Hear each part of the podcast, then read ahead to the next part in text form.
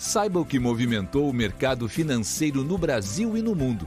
Você está ouvindo o Análise do Dia, um podcast original do Cicred. Olá, pessoal. Muito obrigada por estarem nos ouvindo. Aqui quem fala é Eleonora de Oliveira, economista da equipe de análise econômica do Cicred.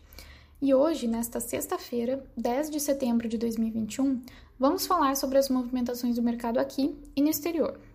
Lá fora, as principais bolsas da Europa fecharam em queda. De acordo com analistas do mercado, as incertezas sobre a economia global e a decisão de política monetária do Banco Central Europeu foram os principais direcionadores desse movimento.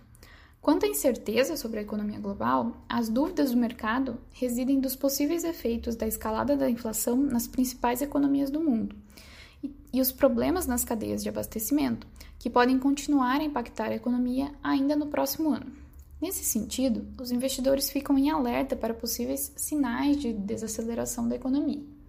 Além disso, o mercado também refletiu a decisão de ontem do Banco Central Europeu de desacelerar o ritmo de compra dos ativos dentro do programa emergencial, criado para promover estímulos sobre a zona do euro em combate aos impactos da pandemia.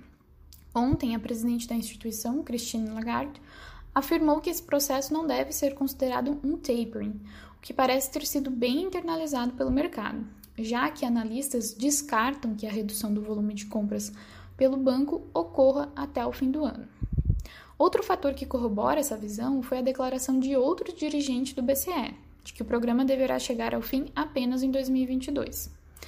Com esse humor meio misto, o índice pan-europeu Stock 600 fechou em queda de 0,26%.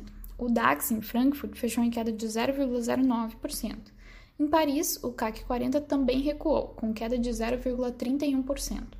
A única exceção foi a Bolsa de Londres, que teve um leve avanço de 0,07%, movimento favorecido pelas ações do setor de mineração, já que uma ligação telefônica entre o presidente norte-americano Joe Biden e o líder chinês Xi Jinping favoreceram as negociações nas commodities nesta sexta-feira.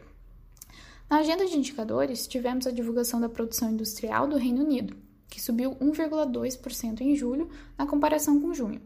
O dado superou as estimativas do mercado, que esperavam alta de 0,3%. Mesmo com a alta, a produção industrial do país permanece 2,1% abaixo do patamar pré-pandemia de fevereiro de 2020. Outro indicador divulgado nesta sexta-feira foi a inflação ao consumidor na Alemanha, que teve alta anual de 3,9%, em linha com as expectativas. Passando para os Estados Unidos, as bolsas de Nova York também terminaram o dia em queda. Chegaram a esboçar alguma reação no início da tarde, com a ligação entre Biden e Xi Jinping. No entanto, a incerteza sobre a retomada da economia, especialmente após o dado fraco dos dados de emprego de agosto, divulgados ainda na sexta-feira passada, continuaram a fazer preço. Ainda durante a semana, a divulgação do livro é, bege do Fed, Banco Central americano, a incerteza só aumentou, já que o documento apontou a variante Delta, a escassez da mão de obra e a falta de suprimentos como fatores que atrasam a recuperação da economia norte-americana. A variante Delta é um fator de peso para as perspectivas do mercado, pois muitas empresas dos Estados Unidos estão adiando o retorno ao trabalho presencial, o que contribui para que a população não se sinta segura a voltar ao trabalho ou até mesmo voltar ao mercado de trabalho. Esse sentimento também ganhou força com o lançamento do plano de vacinação obrigatória contra a Covid-19 pelo presidente Joe Biden, ainda, ainda na quinta-feira. A imunização será obrigatória para funcionários federais, ao passo que empresas com mais de 100 trabalhadores também devem imunizar seus funcionários. Tanto os trabalhadores federais quanto as empresas podem estar sujeitos a alguma sanção. No pano de fundo dessa imposição está a continuidade da elevação é, das mortes pela doença no país, que continuam acima de mil. O outro fator, a falta de insumos, além de atrasar a recuperação, impulsiona a alta de preços. Nesta sexta-feira, mesmo com a desaceleração no dado mensal, o índice de preços ao produtor continuou em firme trajetória de elevação na leitura anual passando de 7,8% em julho para 8,3% em agosto, no nível mais alto de toda a série histórica. O nível elevado do PPI acaba sinalizando cautela, pois continuam a mostrar uma trajetória desconfortável da elevação do nível de preços para o produtor nos Estados Unidos. Por conta disso, novas disrupções das cadeias globais em meio à disseminação da variante Delta são fatores que tendem a contribuir para manter os preços pressionados. Com isso, o Dow Jones recuou 0,78% nesta sexta-feira, o SP 500 caiu 0,77% e o Nasdaq 0,87%.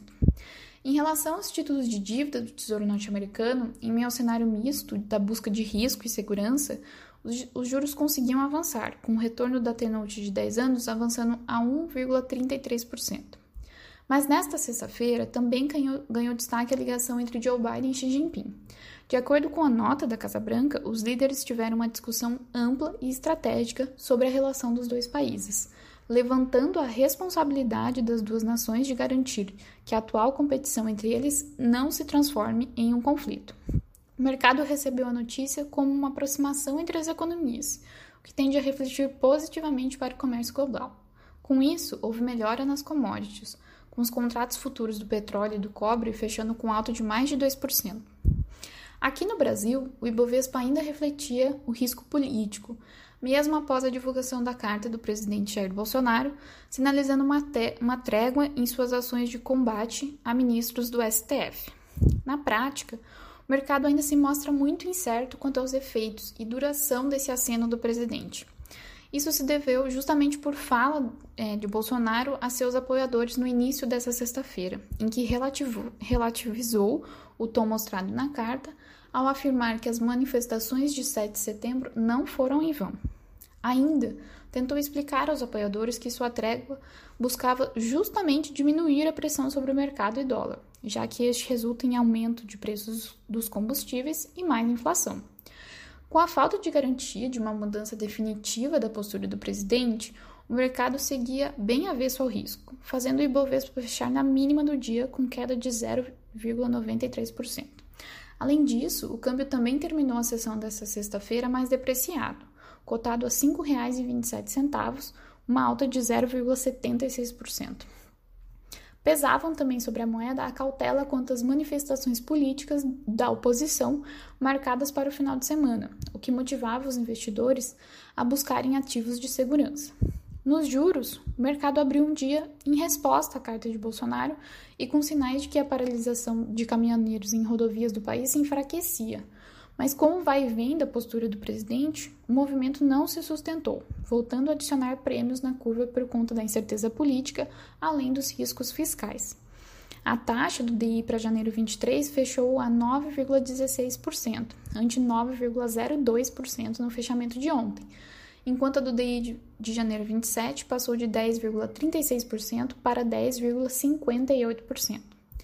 Na agenda de indicadores, o IBGE divulgou ainda pela manhã desta sexta-feira uma alta de 1,2% na variação mensal nas vendas do varejo restrito de julho, leitura que veio acima das expectativas, de alta de 0,6%.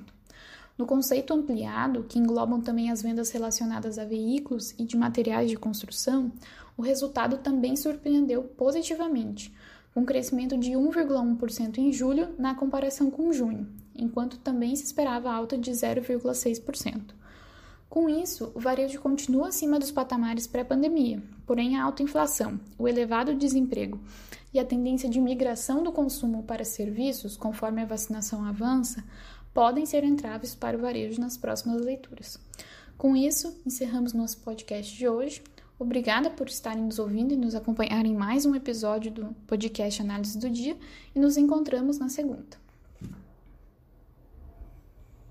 Você ouviu o Análise do Dia, um podcast original do Cicred. Até a próxima!